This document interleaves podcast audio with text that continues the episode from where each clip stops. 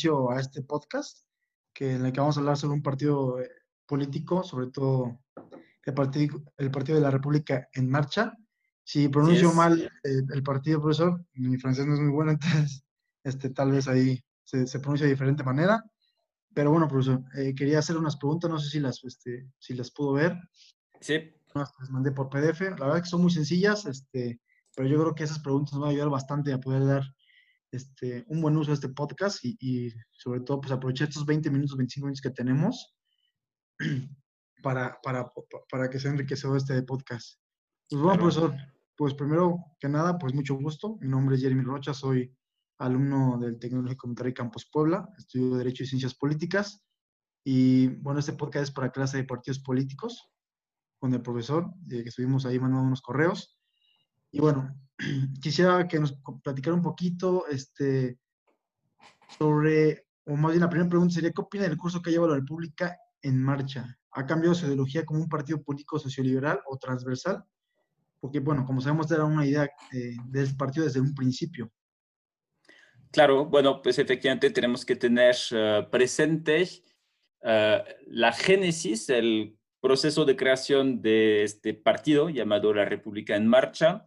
De hecho, este partido es bastante reciente, uh, fue creado en el 2016 y eso es algo que es digno de mencionarse porque en Francia y como en muchos otros países, normalmente los partidos pues necesitan cierta antigüedad uh, para poder arraigarse en el paisaje político. ¿no? Y aquí la República en Marcha, a pesar de su muy reciente creación, ha logrado pues, eh, generar una dinámica en el cuerpo electoral. ¿no? Entonces, la República en Marcha, de, hecho, fue creada muy netamente alrededor o en torno a su fundador. De hecho, en un principio se conocía como un, bueno, solamente era un movimiento y se conocía bajo el nombre de En Marcha, En Marche, uh, con iniciales EM, que son también las iniciales de su fundador, el ahora presidente Emmanuel Macron. Entonces, eh, hasta el nombre del movimiento, ahora partido, eh, refleja esta vinculación estrecha con la persona que lo creó, al compartir las mismas iniciales. Luego, uh, en cuanto a la ideología, esto es, bueno, tu, pregunta es particularmente pertinente porque justamente es quizá el talón de Aquiles de este partido, porque cuando fue creado, Emmanuel Macron y los principales dirigentes de este partido uh, lo posicionaban en la izquierda, en el lado izquierdo del tablero político. Sin embargo, uh, con el paso del tiempo y pues en particular, obviamente, desde que estuvo en posición de poder, este partido ha implementado políticas que lo ubican mucho más claramente hacia la derecha. Entonces, uh, muchos electores que habían votado por este partido, bueno, por los candidatos de este partido, se encuentran bastante decepcionados porque ellos pensaban en un principio votar por algo que fuera ya sea de izquierda o que estuvieran, digamos, una tendencia progresista combinando elementos de derecha y de izquierda. De hecho, Emmanuel Macron también fue bastante conocido por manejar un discurso uh, que se resumía en estas tres palabras al mismo tiempo, en francés, en même temps.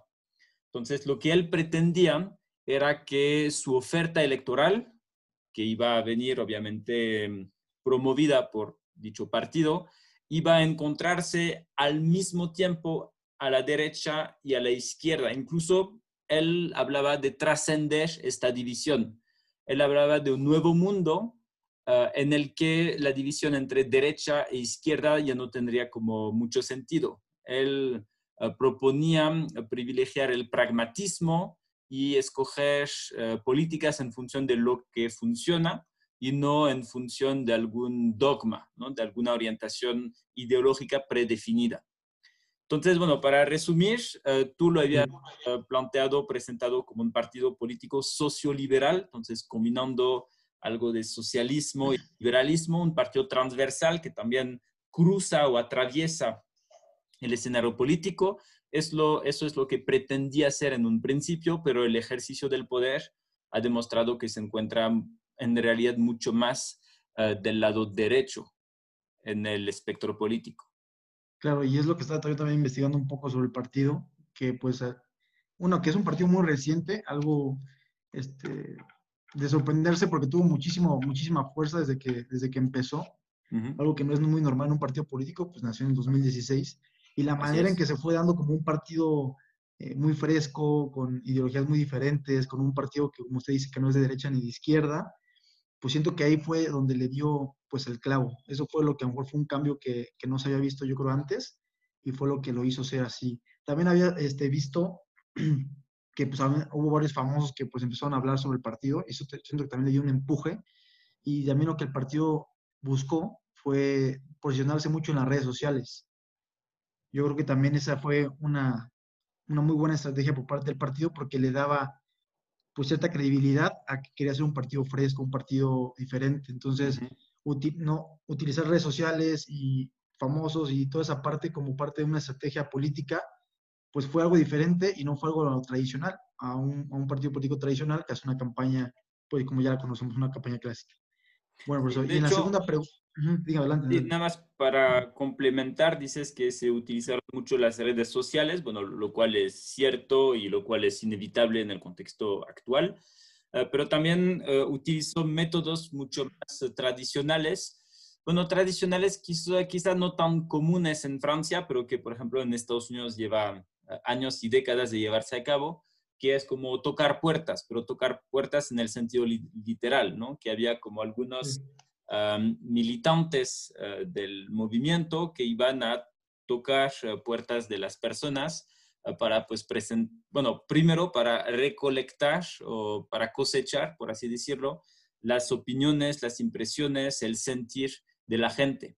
Entonces, estas personas se conocían como los marcheurs, técnicamente o literalmente los caminantes, aquellos que caminan, porque en marcha significa en camino. Bueno, perdón, significa en camino, ¿no? entonces, pues sí, también se dio este intento de tener un contacto directo con la gente, ¿no? No solamente a través de las redes sociales, sino realmente de, persona a persona. Claro, y eso obviamente genera una mayor este, conexión junto con, las personas, ¿no? Entonces, eh, em, de acuerdo con la primera respuesta que me dio el profesor, pues que se contesta la segunda, que es, ¿Cree que el partido esté funcionando en su ideología de derechos en derecha izquierdas o existe alguna inclinación a alguno de estos? Y pues bueno, como ya bien lo decía, pues hay, una cierta inclinación hacia la derecha y hoy hay este, pues votantes que habían votado por el partido, pues porque también traía desde un principio la ideología de izquierda, ¿no? Entonces, este, ¿cree que de alguna manera esté afectando de manera positiva o negativa, independientemente de los votantes de izquierda al partido? ¿O eh, ya estaba planeado esa ideología, cambiar a la derecha? ¿O cree que simplemente ha dado en, cuanto a la marcha? Ok. entonces, bueno, efectivamente eh, se ha inclinado bastante claramente hacia la derecha. Ah, algunos lo ven como algo sorpresivo y otros en, realidad ya lo veían venir. Ah, de hecho, creo que muchos ya lo veían venir. Ah, en lo personal, yo esperaba que no iba a ser así, pero también temía que así pasaría. ¿Por qué? Porque Emmanuel Macron, el actual presidente, antes de ocupar este cargo, era eh, ministro en ministro de Economía, entonces un portafolio de importancia, en el gobierno de un presidente de izquierda, de un presidente del Partido Socialista. Entonces, digamos que por su función previa, podíamos pensar que era también eh, parte del bando, digamos, eh, izquierdista. Sin embargo, por las reformas que él llevó a cabo eh, durante su tiempo como ministro de Economía, se veía que también tenía esta tendencia, digamos, hacia la derecha. Entonces, en un principio se decía, bueno, es la derecha de la izquierda, ¿no? Digamos, es la tendencia derechista, pero dentro de la izquierda. Pero otros también estaban apuntando al hecho de que Macron, antes de ser ministro, antes de desempeñar algunas funciones políticas, eh, se encontraba trabajando en el sector privado y específicamente en un banco. y con, bueno, en un banco bastante, mm, digamos, importante. Ah, y bueno, era literalmente como un banquero, no solamente atendía una agencia, ¿no? sino que estaban llevando a cabo pues inversiones y movimientos importantes de capitales. Entonces, digamos que su trasfondo personal era bastante ambiguo entre estas responsabilidades pasadas como banquero y ah, otras responsabilidades en el ámbito político dentro de un partido de izquierda, pero con una tendencia más hacia la derecha. Entonces, dentro de esta ambigüedad, diferentes personas sacaban diferentes interpretaciones. Y por lo tanto, el hecho de que él propusiera un programa que no fuera ni de izquierda ni de derecha, pero que en la práctica terminó siendo más de derecha, no fue gran sorpresa. En realidad, ya mm, había elementos que permitían de antemano, de antemano vislumbrar este tipo de evolución. Claro, yo creo que sí era creíble, ¿no? La parte de su campaña, donde ese partido que era de izquierda y de derecha, pues por sus antecedentes, ¿no? Tanto que pertenecía a un partido de izquierda y tanto como eh, sus antecedentes profesionales, pues eran más inclinados hacia la derecha, ¿no? Y al final de cuentas, pues yo creo que hubo más fuerza ahí en sus ideales, en vez de, en lugar de, pues de los ideales del, del partido político al que perteneció antes. Y respecto a la pregunta 3, pues yo creo que lo vamos a saltar porque pues la pregunta es referente a las redes sociales. Y yo creo que ya la contestamos, nada más para recalcar que pues sí se ocupó mucho de las redes sociales, pero como usted lo comenta, también hubo mucho pues lo de tocar puertas en marcha y pues eso no excluyó a ningún tipo de, de, personas en la campaña política, porque obviamente pues ahí ya se abarca ahora sí que a cualquier, eh, a cualquier sector ¿no? de, la, sociedad. De hecho, también hay que tomar en cuenta que la campaña de Emmanuel Macron, eh, además de utilizar las redes sociales, eh, utilizaban los mecanismos tradicionales de una campaña electoral, con políticos, con eh, participación en debates, etc. Entonces, incluso los que no utilizaban las redes sociales y que no tuvieron la visita de estos marcheurs, pues podían saber perfectamente de quién se trataba. Claro. Y la cuarta pregunta es, ¿qué opinas sobre el grupo político del Parlamento Europeo, entre comillas, Renovar Europa?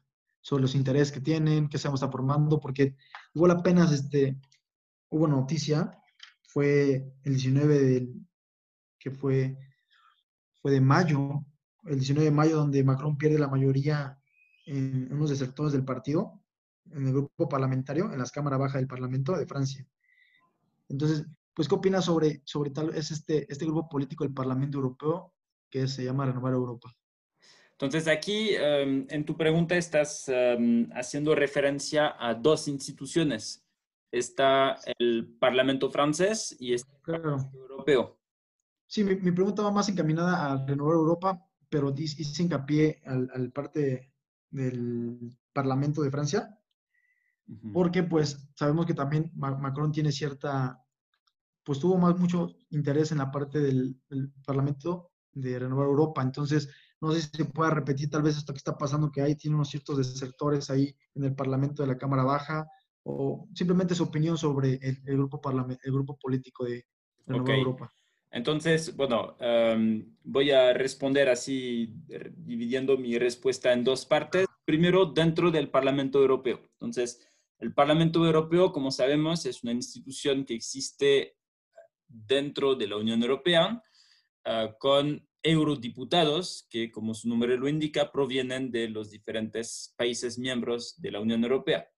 Entonces, en el 2019 ah, se dieron las elecciones más recientes en el Parlamento Europeo y ah, fueron las primeras elecciones en las que el partido La República En Marche eh, pudo participar, ¿no? Porque las elecciones anteriores habían tenido lugar en el 2014, cuando dicho partido todavía no existía. Entonces, lo interesante es que los eurodiputados que resultan electos a través de estas elecciones, eh, luego tienen que escoger a qué grupo parlamentario van a participar dentro del Parlamento Europeo. Entonces, esto era como una prueba de fuego, digamos, para la República En porque eh, uno se podía preguntar con cuáles otros partidos de otros países europeos este partido se iba a aliar, ¿no? Si la República En Marche se iba a acercar más a partidos de izquierda o partidos de derecha provenientes o establecidos en otros países europeos. Entonces, para no tener que escoger realmente eh, a qué grupo parlamentario la República En Marche se iba a unir, lo que se hizo fue crear su propio grupo parlamentario. Entonces, en lugar de tener que existir, eh, perdón, en lugar de tener que escoger, entre los grupos parlamentarios existentes, lo que hizo la República March fue crear su propio grupo parlamentario que eh, justamente pues, se conoce como eh, Renovar Europa, ¿no? Entonces es un partido que se ubica a sí mismo como en el centro ideológico, en el espectro político. Entonces, es un grupo pues bastante influyente, tiene cerca de 100 eh, integrantes, entonces sí se cuenta entre los eh, más grandes eh, del Parlamento actual. creo que está quizá en tercer o cuarto lugar comparado con los otros grupos parlamentarios que existen. Sí, claro, también bastante fuerza ahí el grupo. Este, si quiere, profesor, avanzamos a la siguiente pregunta. Es que no nos podemos pasar 25 minutos y nos quedan tres. ¿Ok? Bueno, Entonces, la, siguiente pregunta es, ¿cree que ha cambiado la visión de Emmanuel Macron respecto a la reactivación del proyecto europeo?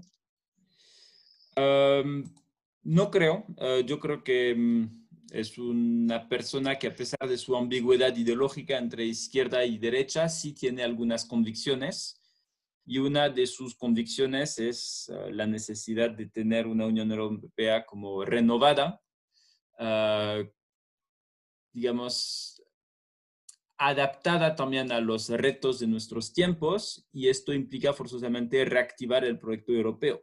Ah, de hecho, Macron estaba insistiendo para avanzar más en las políticas europeas para digamos, compartir más poderes al nivel europeo, existían muchas resistencias en contra de esta idea de parte de Macron. Pero de hecho, la actual crisis del coronavirus es em, susceptible de apoyar esta visión de Emmanuel Macron. Ya podemos ver que eh, la Unión Europea misma ha ido diseñando eh, como paquetes de rescate para ciertos países, bueno, para el conjunto de los países. Entonces, esto va en la dirección que Macron eh, iba promoviendo desde hace años. Entonces, yo creo que su idea de reactivación de la Unión Europea sigue ahora más viva que nunca, porque la Unión Europea está demostrando que en un contexto de fuerte crisis como la que conocemos, eh, puede ser más útil que, que nunca. Claro, la verdad es que concuerdo mucho con usted. Esta, esa, este, esa visión que tiene la activación del proyecto europeo, yo he visto algunas noticias y la verdad es que sigue, sigue empieza tratando ahí igual este, formar alianzas, por ejemplo, con Alemania y cosas así para, para igual este, apoyarse respecto a eso.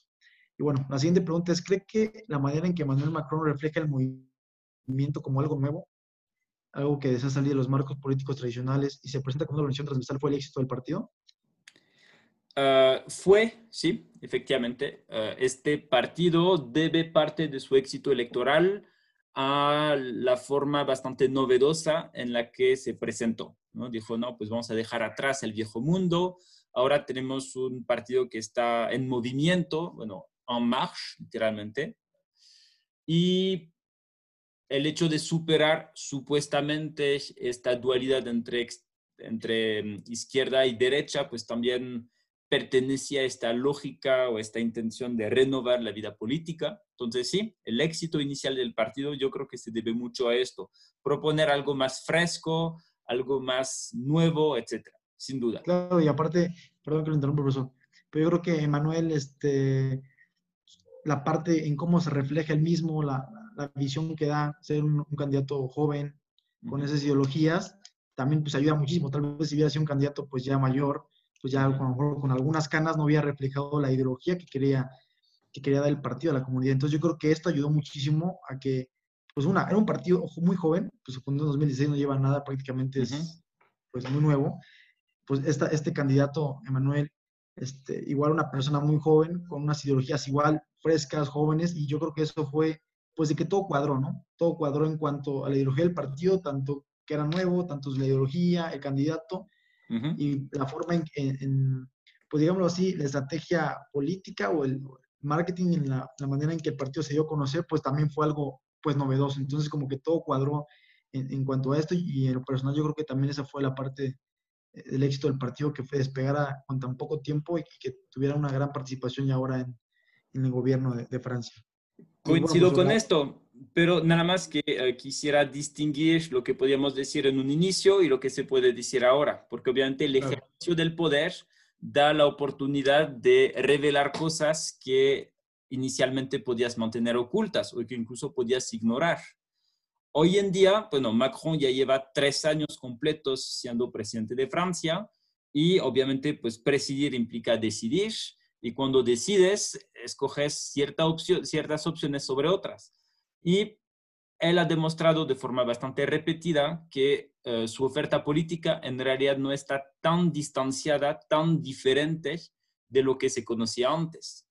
Entonces, esto también puede explicar el nivel de desilusión o de decepción que tienen muchas personas, porque muchas personas en un principio se sintieron atraídas, seducidas por esta oferta que bien resumiste, pero al darse cuenta que esta cosa supuestamente tan nueva que rompe moldes, etcétera, termina siendo tan parecida a lo que ya se conocía, hizo que mucha gente se decepcionara hasta el punto que también, eh, como lo has señalado hace poco tiempo, eh, varios de los diputados eh, que formaban parte del grupo parlamentario La République en Marche dentro de la Asamblea Nacional Francesa decidieron retirarse. Es decir, que esta desilusión no se encuentra solamente dentro del cuerpo electoral, sino dentro de los mismos de las mismas personas que fueron elegidas con esta etiqueta La République en Marche.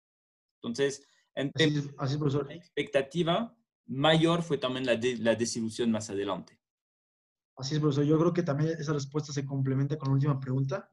Pero antes que nada, pues sí, yo creo que sabemos que en campañas políticas uno escucha lo que quiere escuchar, eh, ve las cosas que uno quiere y, se hace ilusiones sobre el partido político, pero en la práctica, como usted lo mencionó al principio, ya las cosas son diferentes.